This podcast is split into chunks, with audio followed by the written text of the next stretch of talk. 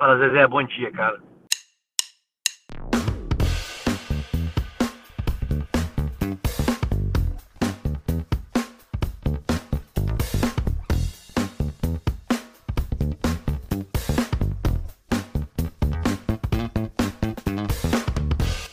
Parle Zezé, Boni Jornet. Esse é o áudio do Pogba pro diretor do Manchester United após o último jogo do campeonato inglês. Estamos começando agora o. Porra de respirada é essa? Acho que sou eu. Estamos, come... Estamos começando agora o podcast mais amado pelo time do Aparecidense, do jogador Diego do Joinville, que resolveu esse final de semana, e do preparador de goleiros do Juventude. Lembrando a você que não segue ainda o nosso Instagram, vai lá na arroba Fala Zezecast. A galera deu uma desleixada, parou de produzir as coisas durante essa semana aí, mas logo tá de volta. Lembrando que eu sou o Cabral, se você não sabia, agora sabe. E se você já sabia, o problema é seu também. E a gente vai passar aqui na agenda os destaques e curiosidades da última semana da bola, a rodada 22, para falar dos jogos que aconteceram esse final de semana. Vamos num toque me voe hoje de novo aqui um pouco diferente, vai ser uma surpresa para vocês também e para mim também. Vamos falar de Série B, vamos um assunto polêmico no Quem é que sobe. Então depois a gente parte para os nossos palpites e depois encerra com os agradecimentos. Galera, nesse momento que vocês estão ouvindo, apesar de parecer uma coisa só, é o dia seguinte à nossa gravação já.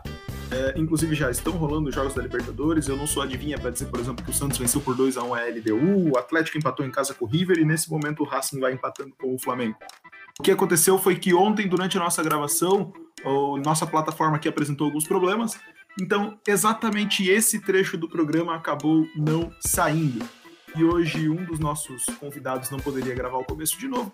Então o que eu decidi fazer é: os nossos convidados são o Diogo Aduati, que já participou de um dos nossos programas aqui, o gremista do segundo episódio, inclusive o Diogo participou, e o Bruno, que a partir desse momento, se a agenda dele permitir, nas segundas ele vai estar aqui comigo também fazendo esse programa maravilhoso em alguns programas agora. Ok? Então vocês vão ficar com a parte em que a gente já começou a falar dos jogos, quando a gente já falou do que passou na última semana. No momento a gente estava falando de seleção brasileira, que a seleção venceu o time do Uruguai lá, o Uruguai por 2 a 0 com gols de Roberto Firmino e Richarlison. Você fica agora com a gravação original e é isso aí. Beleza? Toca o bongo aí, editor. É que falar da seleção é. é tão ruim, cara, que até o programa para. Pois então, aí espero que os ouvintes tenham ouvido que foi um gol do Firmino, um gol do Richarlison. Brasil 100% nas eliminatórias. Vou começar perguntando para o nosso convidado aí, o Diogo. Diogo, a Seletite empolgou ou vamos com calma? Ah, cara, eu acho que ainda vamos com calma. Vamos com calma porque os adversários ainda são, eu considero adversários fracos apesar do Uruguai ser um dos mais fortes aqui na América do Sul. Mas o Brasil tem feito jogos, é, jogos fáceis até agora. E que nem vocês falaram no último programa, no programa que estavam os guri lá do, do Nordeste que participaram, tá meio. Tá sem, não tá sendo empolgante acompanhar os jogos da seleção, mas eu acho que vamos com calma que tem muito para melhorar ainda. É, eu vou estar contigo nisso aí. Não, tá, não é empolgante, o que anima são os resultados, mas aí também tem o contraponto do, da força dos adversários, né? E aí eu já vou emendar a pergunta pro Bruno, então, Bruno. É, cara, a seleção do Tite ela não empolga porque o Tite é fraco ou porque o material humano ultimamente está de qualidade duvidosa? Então, cara, eu acho que é um pouco dos dois. Eu acho que a seleção sente muita falta do Neymar, mas os resultados enganam um pouco, né? O Tite vem ganhando bastante jogos, vem se mantendo regular nos resultados, mas é aquilo, parece um time comum jogando não joga como o Brasil e como a gente está acostumado a ver o Brasil jogar. Olhando assim, faz, faz sentido também, mas eu tenho aqui ó, minhas críticas ao Tite, mas acima de tudo ao material humano que ele tem nas mãos. É, se a gente for pegar, e aí aqui é só um comentário para a gente pensar se é isso mesmo ou eu estou viajando muito, mas dos 11 titulares, Cara, eu acho que seis são titulares nos times onde jogam, assim, indiscutíveis, assim, para dizer, não, esse aqui é titular mesmo. Depois do Neymar, talvez a maior referência fosse o Felipe Coutinho, não é unanimidade onde joga. O Firmino, ultimamente, vem perdendo espaço também pro, pro Diogo Jota no Liverpool. O Jesus nunca foi titular absoluto no City, sempre revezando com o Agüero. Fica aqui o comentário de que talvez o nosso material humano também não seja lá grandes coisas, Uh, e para fechar esse assunto, eu só quero um sim ou não de vocês, né? Então, Diogo, eu acho que já entendi que sim, né? Mas para ti, eliminatória sul-americana, então é zero parâmetro para a gente falar da seleção, né? Não, zero parâmetro não. Mas eu acho que ela não é um. Não significa que se for bem na eliminatória vai ganhar a Copa do Mundo. E Bruno, para ti? Eliminatória é obrigação, mas não é parâmetro nenhum. É, é justo, até, né? Pelo fato de ser, ser obrigação, realmente tira completamente aí o, o, peso, talvez, do que fosse a eliminatória sul-americana. Realmente, né, dos quatro primeiros jogos, o Brasil pegou forte o Uruguai, que não tinha o Soares, e o Cavani foi expulso ainda no segundo tempo. Seguindo ainda na semana passada, galera, um assunto que eu não queria falar muito sobre, mas a Copa do Brasil. A Copa do Brasil teve suas quartas de final jogadas, eu acho que sem, sem surpresas depois do primeiro jogo. Mas, bom, Grêmio, Palmeiras, São Paulo e América Mineiro passaram de seus jogos. Vamos lá, o Grêmio tirou o Cuiabá com mais uma vitória. E o São Paulo? O Grêmio tirou o Cuiabá com mais uma vitória. O Ceará empatou com o Palmeiras, também o Palmeiras tinha vencido o primeiro jogo. O América Mineiro ganhou do, do Internacional nos pênaltis depois de perder por 1 a 0 O e São Paulo, para mim, foi o confronto mais tranquilo, né? É, se a gente for olhar os resultados, o confronto mais folgado foi São Paulo e Flamengo. Que a gente classificou aqui em outro programa sendo o mais difícil. É verdade. É, eu abro agora para vocês falarem aí de Copa do Brasil, se vocês têm algum destaque. Eu não tenho destaque nenhum. É, e só aqui, né, só passando, as semifinais ficaram definidas sendo São Paulo versus o Grêmio e Palmeiras e América Mineiro. Agora sim, aberto para os comentários. Vou começar com o Bruno agora dessa vez. Bruno, os comentários sobre a Copa do Brasil. É, eu acho que os resultados foram talvez um pouco surpreendentes em dois jogos. Muita da, muitas pessoas afirmavam que o Flamengo ia passar o Paulo, sem saber o resultado do primeiro jogo, claro, né? Uhum. E que o Inter ia passar com facilidade em cima do América Mineiro, mas o Lisca vem fazendo um trabalho excelente. Tomou com, com azar do destino um gol no finalzinho e foi pro empate, mas tem aquela, aquela lenda que quem faz o gol no final não, não passa de fase, então deu tudo certo. E o São Paulo deu três bagos em cima do Flamengo, com um pênalti exemplar batido pelo Vitinho. Achei muito hum. bom. Então, Cabral, em é, tá relação tá a esses, esses jogos da Copa do Brasil, uh, do jogo do Grêmio, que eu acompanhei, acompanhei todos eles praticamente, né? Menos o do Palmeiras, que não tinha graça nenhuma de assistir, já estava decidido. O Grêmio, o destaque eu dou pro Diego Souza, que parece que começou a jogar bem de novo depois que o Grêmio contratou o Churin e depois que o GPR voltou. Então ele começou a jogar bem, mas passou normal, sem surpresa.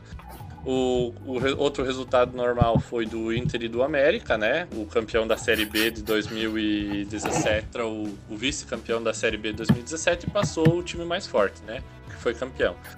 E Palmeiras já estava decidido, né? E realmente uma surpresa o São Paulo fazer 3 a 0 no Flamengo, mas pelo histórico o Flamengo sempre tem dificuldade com o São Paulo e o São Paulo vamos ver agora se vai aprontar alguma coisa, porque o São Paulo não tem tradição na Copa do Brasil, né?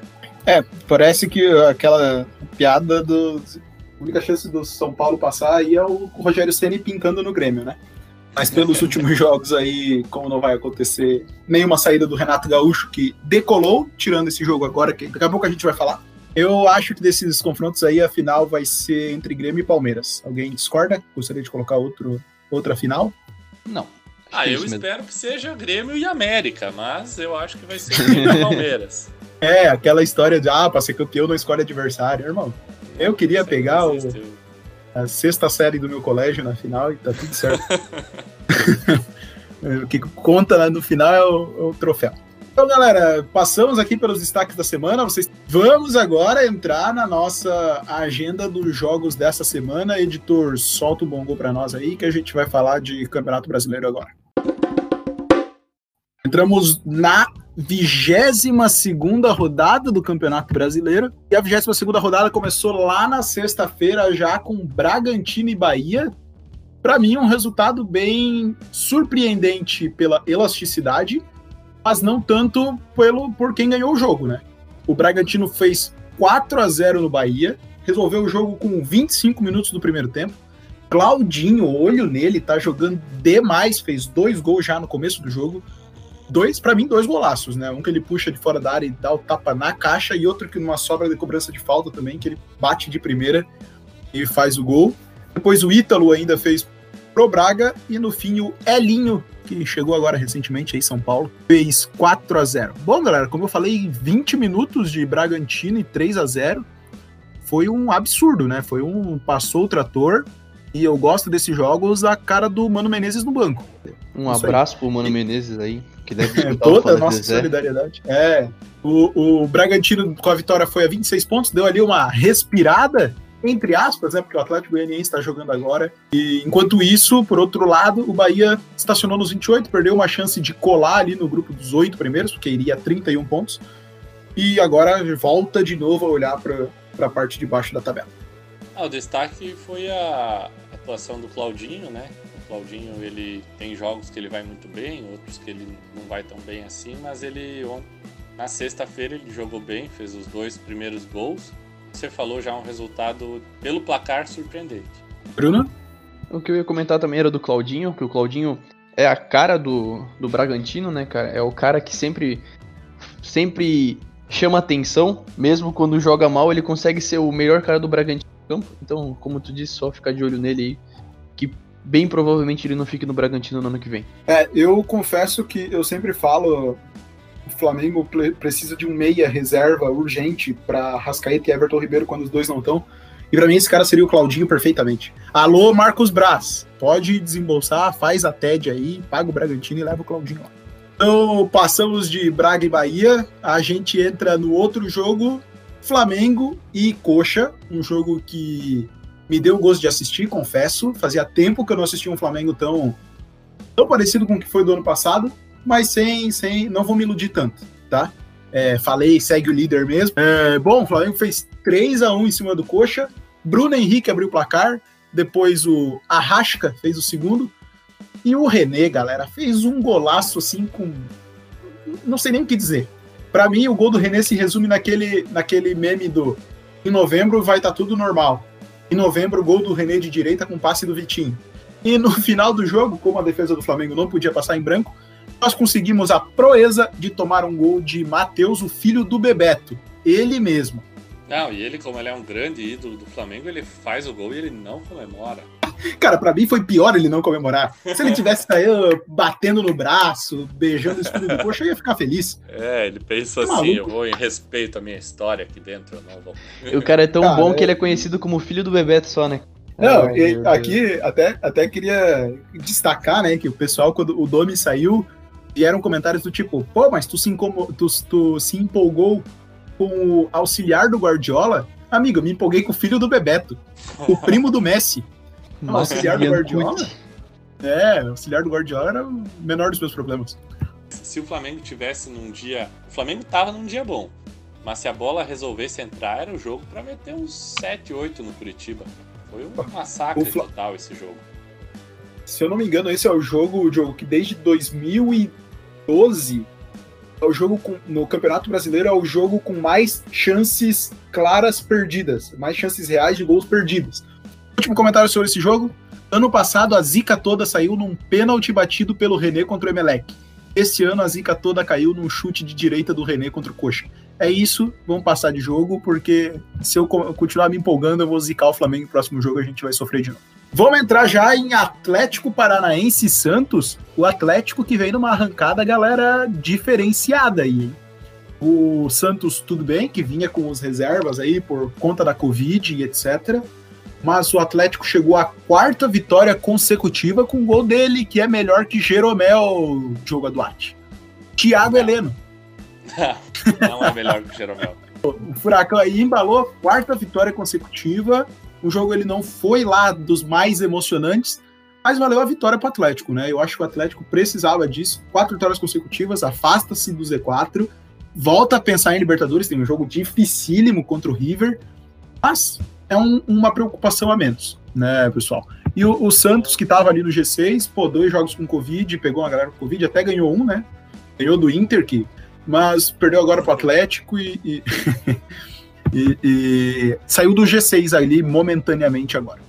O único comentário que eu tenho para fazer é o time do Santos, que não vem tendo uma regularidade no campeonato. Né? Sente muita falta do Marinho também quando não joga. Agora, pelo que parece, o presidente sofreu um impeachment. e todo mundo falava que o presidente era o, o, mal, o mal do time, então vamos ver se o Santos vai deslanchar e vai conseguir fazer alguma coisa. O dólar no Santos vai a 2,50 agora, eu ouvi dizer. É, uhum. Não, eu ia comentar em relação aos desfalques do Santos, né? E esse campeonato ele ele tá, ele vai ser um campeonato atípico por isso. O time ele tá bem, aí se der um pouco, se der azar, ele vai perder metade do time, então vai o resultado final vai depender muito do time que chegar inteiro no final. O tópico no quem é que sobe vai debater sobre, sobre os desfalques. Mas eu concordo contigo que o time que vai ganhar é o time que vai chegar inteiro, estando ele disputando só o Brasileirão ou não. Passamos então por Atlético Paranaense e Santos. Vamos entrar para mim do jogo surpresa da rodada. É, Goiás e Palmeiras. O Goiás venceu por 1 a 0 o, o time do Palmeiras. E sim, por mais que o Palmeiras estivesse extremamente desfalcado, parece, parece que 21 jogadores estavam fora por conta do Covid, mas foi para o jogo, ainda assim é favorito e acabou sendo derrotado lá na Serrinha pelo Lanterno. Aqui os destaques para mim vão para Mike, que foi expulso completamente irresponsável, o lateral do Palmeiras. É, não pode ser expulso num jogo como esse, onde o time precisa de ti. O destaque para o golaço do Miguel Figueira no final do jogo. E outro destaque aqui, daí para mim, um destaque negativo pelo fato de ser triste, é a saída do Luiz Adriano lesionado. Luiz Adriano vinha numa crescente do futebol dele aí. Mas é, ainda assim, agora com a lesão aí, fica fora do jogo da Libertadores, é mais um desfalque importante para o Palmeiras. Bruno, Goiás e Palmeiras para ti, o jogo surpresa da rodada? Jogo surpresa, jogo surpresa, como tu mesmo comentou, o Palmeiras vinha com 21 desfalques né, para a partida, todos por conta do Corona. Com todos os desfalques, o desfalque podia jogar com o time dente de leite. Todos os jogadores são melhores do que o time do Goiás, menos o Tadeu. Polêmica. Menos o Tadeu, claro, porque o Tadeu é goleiro para qualquer time da Série A. Mas o Palmeiras começou assustando. Um, teve um lance que o Luiz Adriano, no começo do jogo, chutou e duas vezes o Tadeu defendeu. O Mike foi expulso aos 39 minutos do primeiro tempo. Daí com isso tiveram que reforçar a lateral tirando o Lucas Lima. Então entrou o Esteves e depois teve que colocar o Gabriel Menino também. Ele Esteves em campo? Nossa. o cara, ele atrapalha o meu comentário pra. É um absurdo isso. É, o time do Palmeiras teve que recuar depois da expulsão do Mike. E ainda tivemos a lesão do Luiz Adriano. Dá pra ver no, nos números do jogo por conta desses desfalques da expulsão também e das substituições, o Goiás teve mais posse de bola incrivelmente, trocou mais passes, chutou menos a gol, mas o que é esperado. Nas circunstâncias do jogo, o Palmeiras ainda deveria ter ganho do Goiás. Não importava quantos desfalques tinha, o Palmeiras tinha que amassar o Goiás, principalmente para buscar estar na, no topo da tabela, né? Sim, ô Bruno, mas apesar dos desfalques, vamos lá, o time do Palmeiras foi o Everton, o Emerson Santos e Gustavo Gomes, Renan e Marcos Rocha, Patrick de Paula Ramires, Lucas Lima, Mike, Luiz Adriano Marcelinho. Enfim, talvez a grande surpresa aí fosse o, o Renan e o Marcelinho, mas de resto são jogadores que, que estão esse, ali. Esse, time do, esse time do Palmeiras é melhor do que pelo menos 90% de todos os campeonatos Eu sou obrigado a concordar contigo. Esse jogo, esse jogo foi o típico jogo que o Palmeiras peça para time pequeno que não era para acontecer se quisesse ficar na ponta da tabela. Eu não vou julgar, porque o que o meu time mais faz bem é perder é, pontos para time pequeno que não pode perder. Mas tudo bem. Eu destaco a marcação do Patrick de Paula no último lance do jogo. Ele não conseguiu acompanhar o, o jogador do Goiás que, que chutou. Ele estava visivelmente cansado. Pode ver que ele não, ele não acompanha o, o cara para bloquear o chute. Talvez um reflexo já também de não ter muitas opções no banco para estar tá fazendo as substituições durante o jogo e também da expulsão que deixou o time com um a menos, né? Eu, eu, ia dizer até, Diogo, que pode ser, como tu falou, mas pode ser até ser um reflexo do, de uma tentativa de cuidar para não se machucar também, né? É, pode ser. Outro jogo na rodada foi entre o São Paulo e o Vasco. O São Paulo achou que tudo eram flores contra os cariocas, mas o Vasco tá aí para mostrar que não é bem assim, não, meu amigo. O Vasco até começou na frente com um gol de cano, e eu queria aqui deixar minha revolta nesse gol do cano. Um chute completamente defensável. Um absurdo isso aí. Contra o Flamengo, o goleiro vira o Neuer. Contra o Vasco é o Paulo Vitor, pelo amor de Deus. Voltando à nossa programação normal, o Cano fez 1 a 0 O São Paulo depois até começou a pressionar, ia para cima. O goleiro Lucão, Bruno, me corrija se eu estiver errado, eu achei que tava bastante seguro no jogo, tá? Bom. Até que, cara, eu não, não vi qual foi o zagueiro que deu aquela entregada ali. Não, Já não sei qual. Jadson foi tentar botar a bola pra frente, eu não vi se ela desviou ou não no atacante do São Paulo, mas caiu no pé do Luciano e deixou dele. Já perguntei isso pro Nicolas, tem saudade do Luciano? Não, não tenho saudades do Luciano. Ele teve as chances dele e não aproveitou. Só que é assim, né? Em um time encaixa, em outro não encaixa. O Marinho também saiu do Grêmio, começou a jogar bem, mas a gente também recebe jogador que não, não foi bem nos outros times e jogam bem no, no Grêmio. Terceiro campeão de uma Libertadores com assistência do Jael para um gol do Cícero. Eu não É. tenho nem o que comentar. É, exatamente, exatamente. E aí no segundo tempo, o São Paulo tentou chegar, foi pra cima. é, depois ali com a entrada, se não me engano, foi o Tietchan e o Vitor Bueno que entraram no segundo tempo. É, o São Paulo ficou mais rápido, foi mais pra cima, mas não conseguiu furar a defesa do Vasco. Tem um sistema defensivo bem interessante, eu diria, montado pelo Sapinto, apesar de estar sem o Leandro Castan. E como eu falei novamente, né, o Lucão fez uma boa partida pelo time do, do Vasco, foi bastante seguro, eu achei. Bruno, seus comentários para São Paulo 1, Vasco também 1. O Vasco fica ali em 16 e o São Paulo não assumiu a liderança, poderia assumir a liderança com três jogos a menos nessa partida. Tá contigo agora. O Vasco, se jogasse como jogou contra o São Paulo, teria ganho do Fortaleza e teria ganho vários jogos. É incrível como o Vasco é irregular jogando. Agora, né, tá com dois empates e uma vitória nos últimos três jogos. O São Paulo começou melhor, é, mas chegou uma hora que o São Paulo não conseguia sair jogando. Naquela de, do Diniz, de ter que sair tocando a bola. O Vasco pressionava no ataque e o São Paulo não conseguia sair jogando. Por várias vezes houve é, roubos de bola que geraram alguns contra-ataques. É, o Gustavo Torres, esse colombiano que chegou no Vasco, a gente descobriu que colombiano não dança só igual minhoca e algum futebol, né? Diferente do Riasco. Esse, esse Torres, ele, ele fez, uma, fez uma boa partida, já vem fazendo algumas partidas. O Vasco abriu o placar justamente no lançamento do Gustavo Torres pro Cano, viu bem a jogada, se infiltrou no meio da zaga, não estava em impedimento, e chutou uma bola nada a ver, foi um chute totalmente estranho, Defensável. totalmente defensável.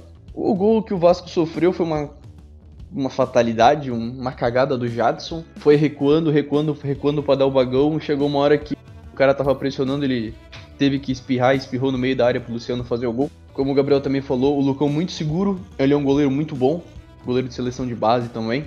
Em nenhum momento foi falha dele o gol, foi totalmente falha do zagueiro, que estava bem na partida, já tinha apresentado bom futebol na partida contra o Fortaleza também. É um bom zagueiro, mesmo que inesperadamente. Mas assim, foi uma boa partida do Vasco.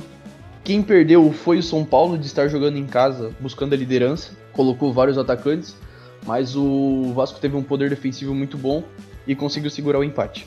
É um resultado que dá um, não digo um respiro, né? Mas foi um bom resultado pro Vasco e dá uma, um pouco de tranquilidade pro, pro treinador, eh, já que algumas rodadas antes a torcida estava pedindo a cabeça do treinador.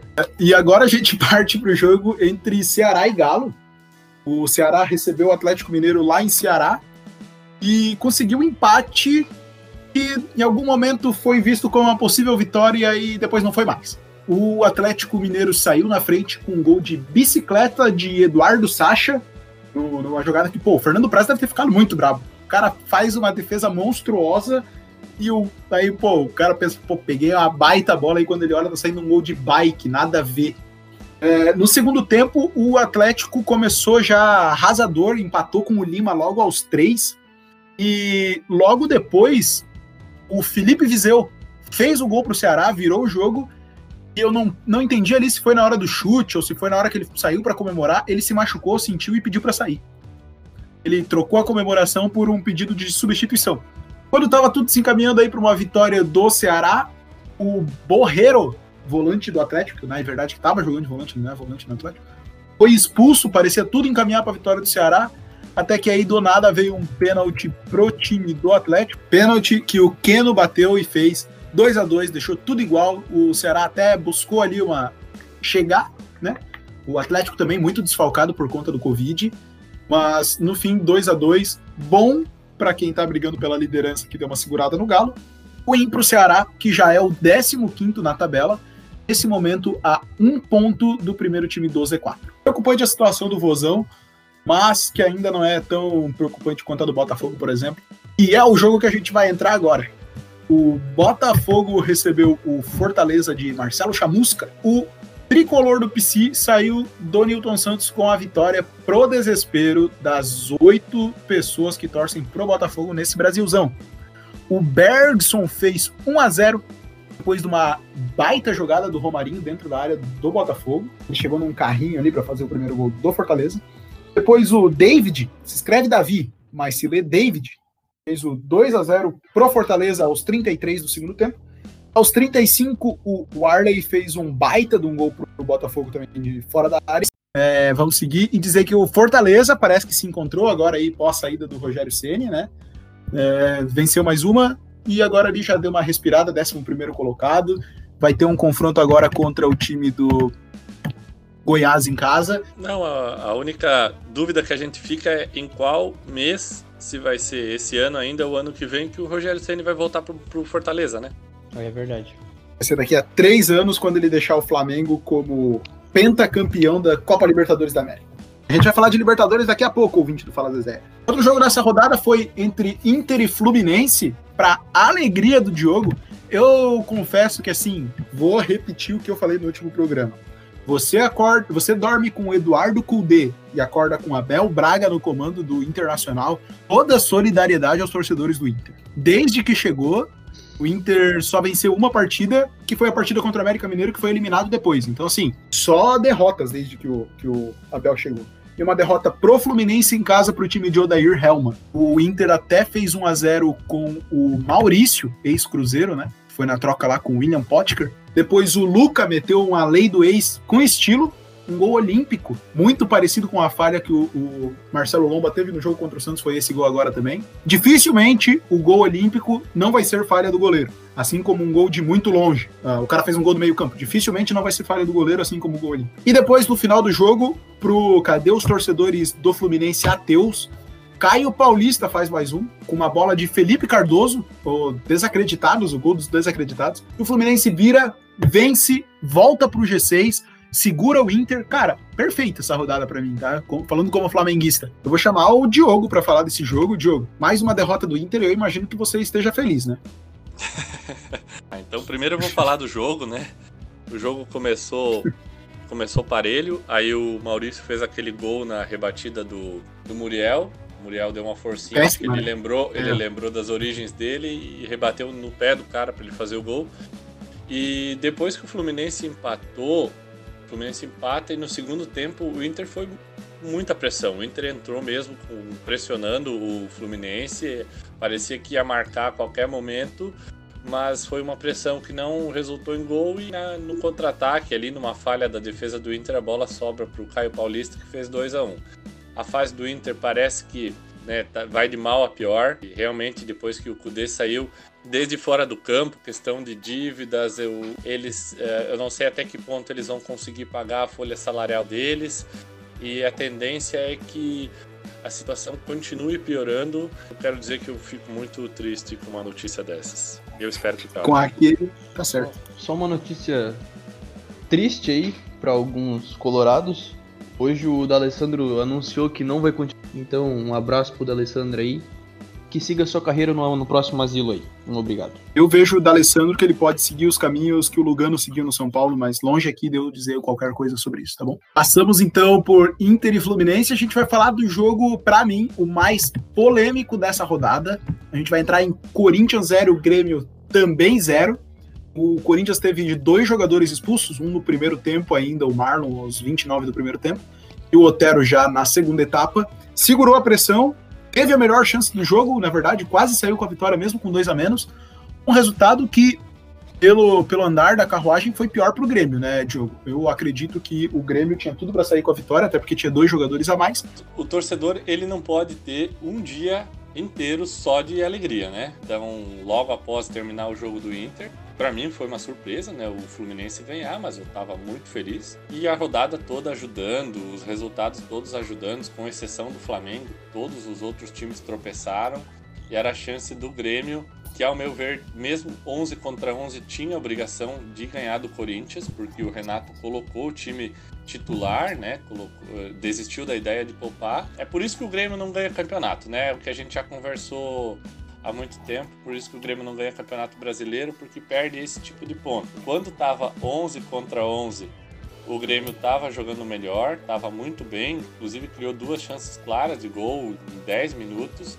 E depois com aquela aquele eh, possível segundo amarelo do Darlan, parece que o time parece que o time desandou. Uh, ao meu ver, foi diferente os dois lances, mas já fui chamado de clubista, então parece que fui voz vencida lá no, no grupo. Todo mundo disse que ele merecia ser expulso.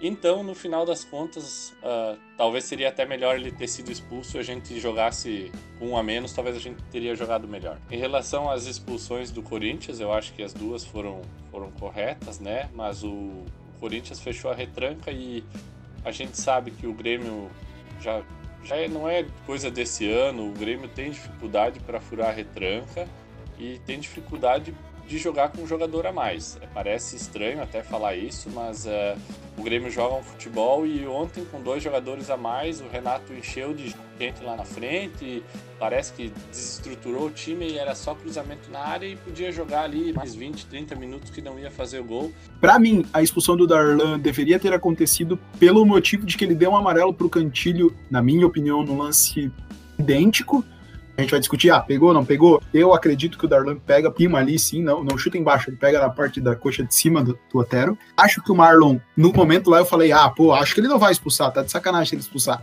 Eu tava errado, o Marlon merecia muito ser expulso. Pega acima do tornozelo ali, né, quase no, entre o joelho e, o torno, e a canela do, do Matheus Henrique, ele abre a canela do Matheus Henrique. E o Otero, ele já merecia, na minha opinião, ter sido expulso no primeiro tempo numa cotovelada que ele deu no Orejuela. Eu acho que ele já merecia ter sido expulso antes daquele lance. Que é o Jean-Pierre, que pra mim tá, tá voltando a jogar bem. E depois ele foi recuado pelo, pelo Renato e acabou matando o futebol dele. E para mim o Grêmio perdeu o jogo aí, tá? É, quer dizer, deixou de ganhar o jogo aí. O Darlan, ele teve que sair no, no intervalo. O Renato sabia que qualquer falta que ele, ele fosse fazer, o juiz ia expulsar ele. Com isso, ele tira o Darlan, que é um cara importante no meio-campo do Grêmio, que dá segurança, dá um pouco mais de liberdade pro Matheus Henrique jogar. E ele recua o Jean-Pierre para colocar o Pinhar ontem.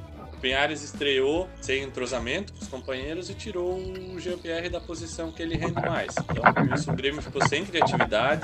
Tanto é que não teve nenhuma chance clara de gol no segundo tempo. Nenhuma. Pode ir. Gabriel, eu queria mandar um abraço para os meus amigos corintianos. Que ficaram muito nervosos com as expulsões ontem. Falaram que o jogo foi roubado. É porque eles não estão acostumados com a arbitragem brasileira. Para você que está acompanhando agora, o esporte está enfrentando o Atlético Goianiense nesse momento. O jogo está acabando o primeiro tempo, 43 do primeiro tempo. Está 0 a 0 O Fala Zezé todo está torcendo para o Atlético Goianiense que o Vasco volte para a zona de rebaixamento, certo, Bruno? Não. Então Fala Zezé quase todo. Vou passar pela classificação para a gente já entrar no próximo tema, galerinha. Atlético Mineiro líder com 39 pontos, mesma pontuação do Flamengo. O São Paulo em terceiro com 37. O Inter depois fecha o G4 com 36. O Fluminense tem 35, seguido pelo Palmeiras com 34. Mesma pontuação de Santos e Grêmio, que estão aí entre os oito primeiros colocados. É um grupo bem descolado dos próximos 12, né? 34 tem o Grêmio, depois vem com 28 o Atlético Paranaense, mesma pontuação de Bahia e do Fortaleza.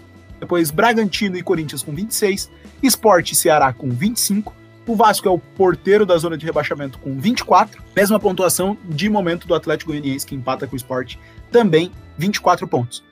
O Curitiba tem 20, Botafogo com 20 e o Lanterna, e já rebaixado, na opinião de todos nós, é o Goiás com 15 pontos. Aí o Goiás ganha os dois jogos atrasados, vai a 21 e depois sai dessa zona de rebaixamento e a gente fica com cara de trouxa aqui. Passamos então aqui, galera, pelo nosso querido Campeonato Brasileiro Série A e vamos entrar em Série B, tá? Eu vou mudar a ordem novamente do nosso roteiro para a gente falar rapidamente de Série B. Editor, solta o bom Rapidamente a classificação, a Chape é líder com 47, seguido pelo Sampaio Correia e América Mineiro com 40, fecha o G4 o Juventude com 37. Mesma pontuação do Cuiabá em quinto e o Havaí em sexto tem 36. Depois vem Ponte Preta, CRB, CSA, Operário, Confiança, Paraná, Guarani, Brasil de Pelotas. E aí agora eu vou falar a pontuação aqui de Cruzeiro em 15 com 25, o Vitória em 16 também com 25, e lá no Z4, Náutico, Figueirense tem 20, o Botafogo de São Paulo 18 e o Oeste de Barueri com 11 pontos. O artilheiro é o Caio Dantas, que meteu mais uma bucha semana passada no jogo atrasado contra o Náutico. Tendo 15 gols, o mesmo número de gols de Thiago Galhardo na Série A. Passamos aqui então de Série B, galera. Agora a gente vai entrar no quadro que tá ganhando aí o coração de todo mundo aqui na casa da Carol.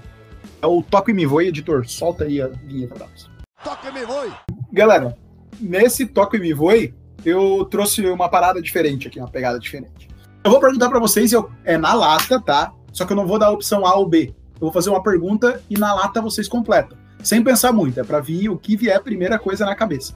Tá. Bate bola, jogo rápido, como diria Marília Gabriel. Tá? Então eu vou começar com o Bruno. Bruno, quero saber de você. Que time brasileiro tem a torcida mais chata? Flamengo. Flamengo. Levando em conta os times brasileiros apenas, quais são os cinco maiores, Diogo? Sem ordem. Cinco maiores Grêmio, clubes brasileiros. Grêmio, São Paulo, Flamengo, Palmeiras e Corinthians. Bruno, cinco maiores clubes brasileiros. Vasco, Grêmio, são Paulo, Santos e Flamengo. Caramba, esqueci do Nossa. Santos, velho. É, Bruno, de que jogador que passou pelo seu time você mais sente raiva? Pode ser dois? Paulão e Eraso. Diogo? Werley, zagueiro Werley. Bressan, Bressan, Bressan. Não, Bressan, eu, eu, ia pô, Bressan. É, Bruno, na tua opinião, o jogador mais injustiçado que não foi pra seleção? Marinho, nessa última convocação. Diogo? O Renato Gaúcho não ter jogado uma Copa do Mundo. É verdade, o Renato não jogou. Eu tinha esquecido disso. É, Bruno, é, Diogo, desculpa, Diogo, qual foi o melhor goleiro que você viu jogar? Marcelo Breuer. Bruna? Marcos. As últimas perguntas aqui agora. Bruno, qual é o título que você se lembra de ter comemorado com mais intensidade? Copa do Brasil. Diogo. Copa do Brasil 2016. Para mim, com certeza, foi a Libertadores do ano passado, mas assim, ó, de longe, de longe. É, e por último, agora sim, Diogo, começa contigo. Qual é o adversário que você mais tem medo que o, que o Grêmio jogue recentemente? River Plate. E Bruno, pra ti? O Grêmio. Acho que eu tenho medo de enfrentar o Grêmio, cara. Quando foi a última vitória do Vasco em cima do Grêmio? Sei lá. Não faço a mínima ideia, cara. Tá. Não teve um time aí que vocês não ganham 4 anos, eu pensei que podia ser isso. Não, Terminando aqui o medo. Toque Me Voe de hoje. É, foi aqui um Toque Me Voe diferente. Diga-me se vocês gostaram ou não. E se não gostaram, também tudo bem. Eu tenho mais 37 perguntas iguais a essas. Pessoal, passamos do Toque Me Voe. Estamos nos encaminhando aqui, Bruno. Já vou te liberar daqui a pouquinho. A gente vai entrar rapidão no Quem é que sobe. Editor, solta aí quem é que sobe. Quem é que sobe? Agora é aquele momento 45 segundos e não mais do que isso. Vou começar com o Bruno. Bruno, eu quero de você. A pergunta é para vocês falarem 45 segundos, né? O Campeonato Brasileiro deveria ser parado novamente por conta do Covid-19. A gente viu aí Flamengo, Galo, Vasco perdendo jogadores, Palmeiras, entre outros, Goiás, né, lá no começo. Campeonato Brasileiro deveria ser parado novamente por conta do Covid.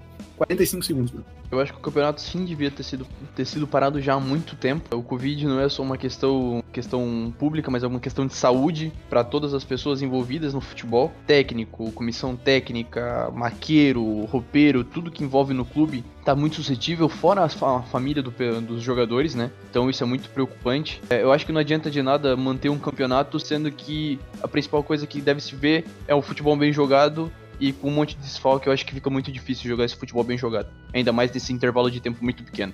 Então acho que deveria ser parado sim. Perfeito, Bruno. E agora eu vou pro outro lado para ouvir o Diogo. Diogo, você acredita que o Campeonato Brasileiro deveria ser parado novamente ou não? Não, eu acredito que não, não tem por que parar o campeonato, porque no geral, estão sendo respeitados os protocolos, acredito eu que estão sendo respeitados os protocolos, tem os protocolos, e como não foi parado quando o primeiro time lá teve os casos, então não seria justo agora, com os outros times também tá parando.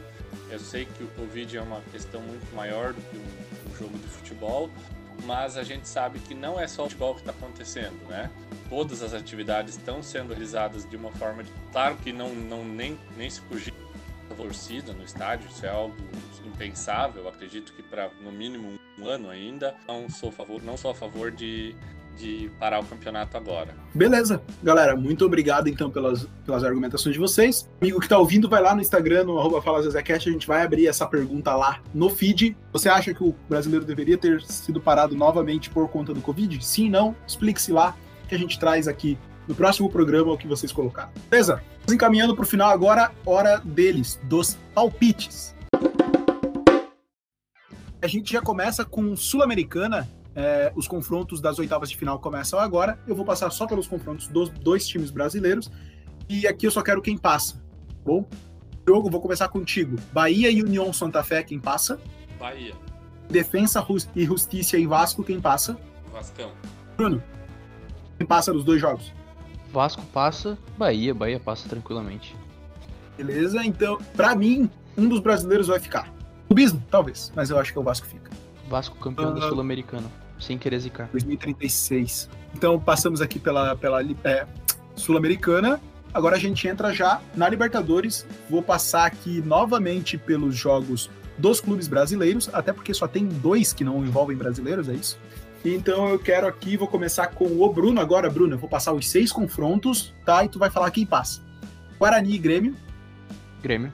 LDU e Santos. Santos. Racing e Flamengo. Racing. Inter e Boca. Boca.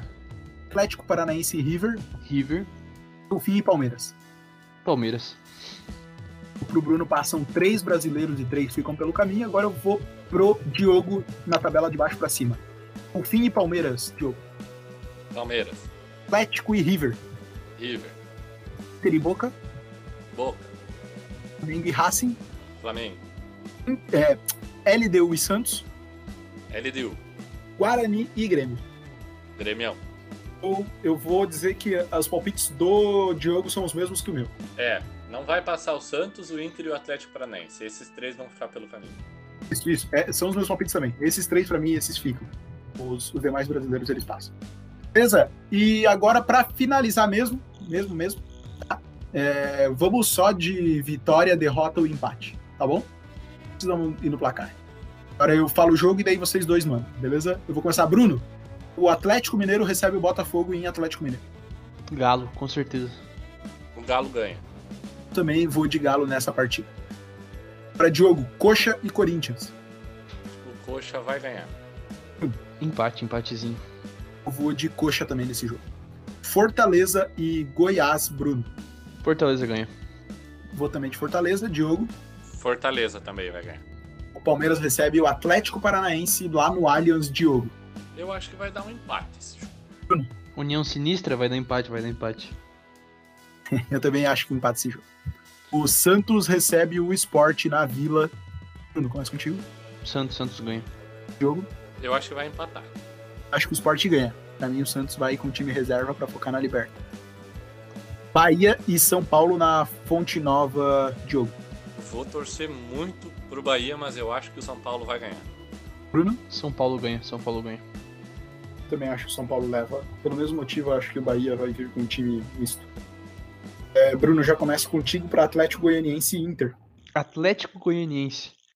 Todo time que o Abel Braga dirigir, eu sou contra.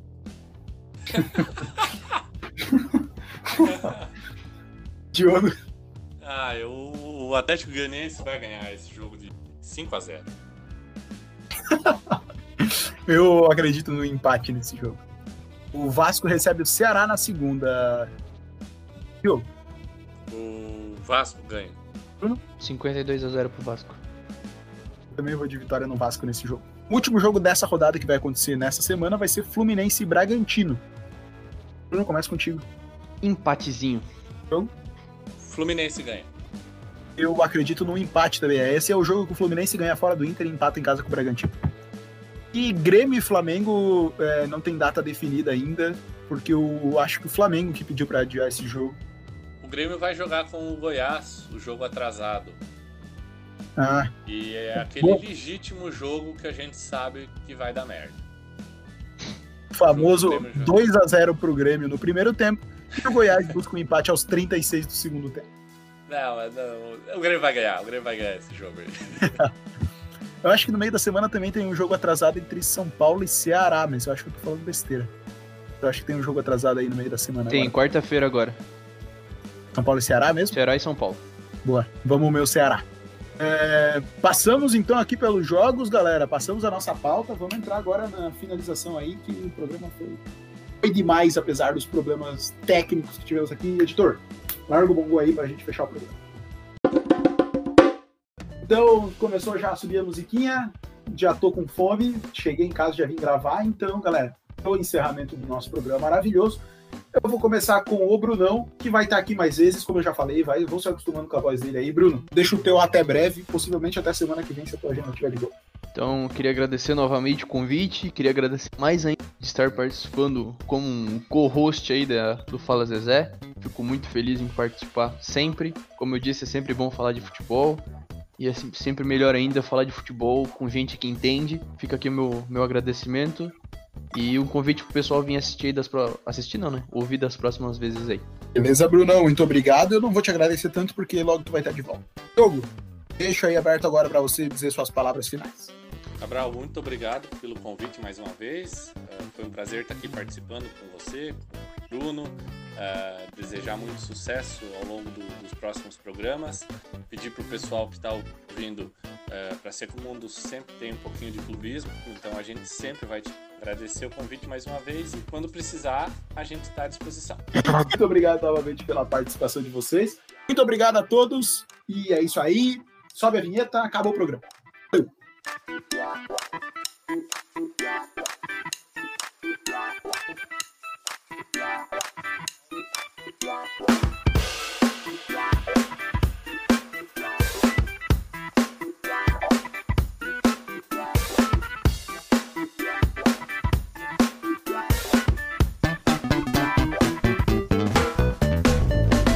Esse, esse programa aqui, cara, tá me excluindo de uma maneira fantástica.